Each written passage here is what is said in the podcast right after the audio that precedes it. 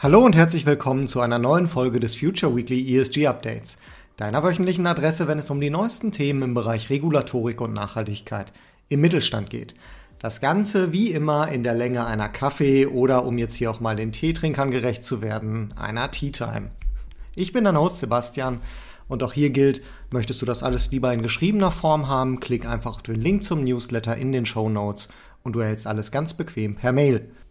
Worum soll es heute gehen? Nun, wir wollen einen ersten Blick auf den neuen ESG Prep Gradness Boards Report werfen und wir sprechen über das Drama der CSDDD.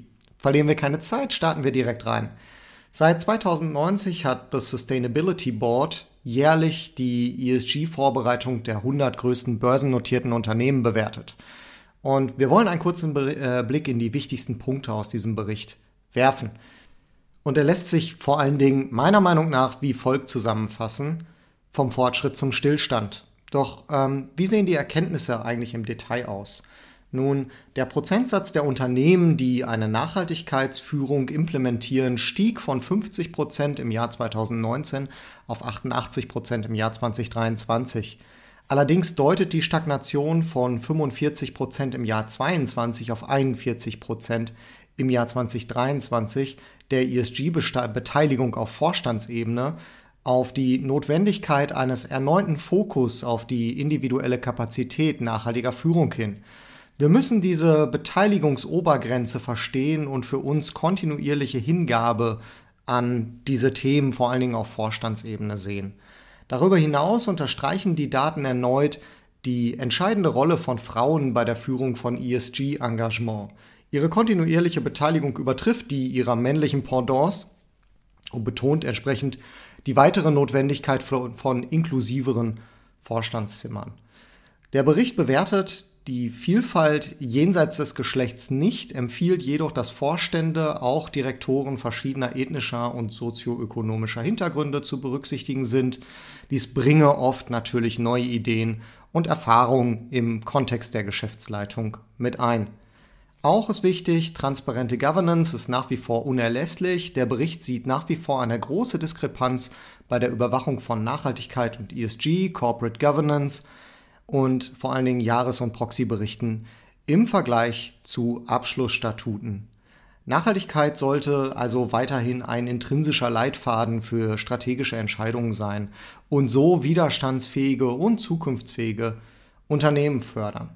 Und in Summe ist zu erkennen, glaube ich, ein Verbesserungstrend von Nachhaltigkeit und ESG-Beteiligung der letzten fünf Jahre beginnt eigentlich ein wenig am Momentum zu verlieren. In dieser kritischen Zeit von Handlung und Umsetzung ist Stillstand eigentlich der schlimmste Feind.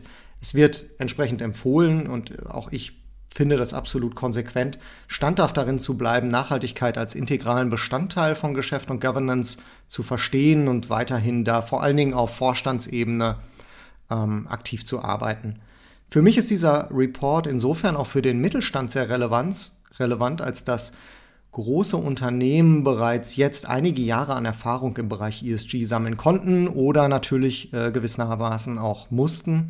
Es lohnt sich also immer, diese Reports genau zu lesen, um für sich abzuleiten, welche Implikationen man für das eigene Unternehmen und seine Branche ziehen kann. Letzte Woche war vor allem eine Sache in aller Munde, wenn es um ESG ging, und zwar die CSDDD. Nun wissen wir, auch in Brüssel geht man frei nach der Faustregel, was du heute kannst besorgen, verschiebe getrost auf morgen.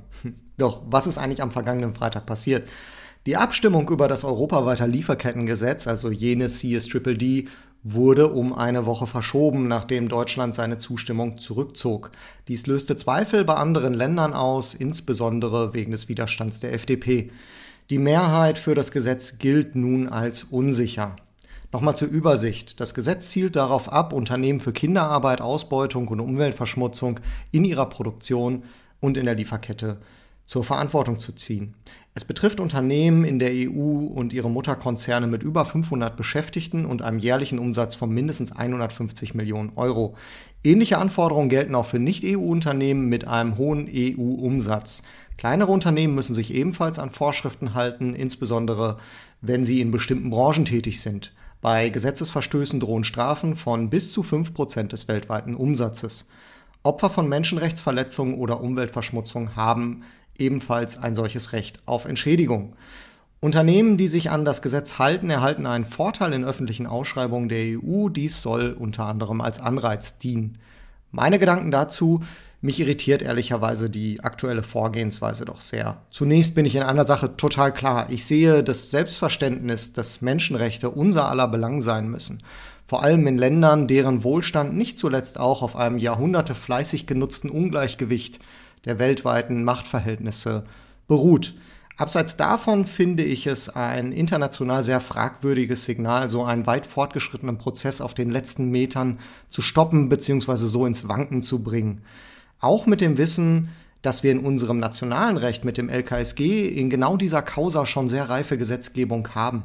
Eine weitere oder eine EU-weite Regelung ist meiner Meinung nach nicht nur folgerichtig, sondern in meinen Augen auch eine konsequente Angleichung der Wettbewerbssituation im Wirtschaftsraum.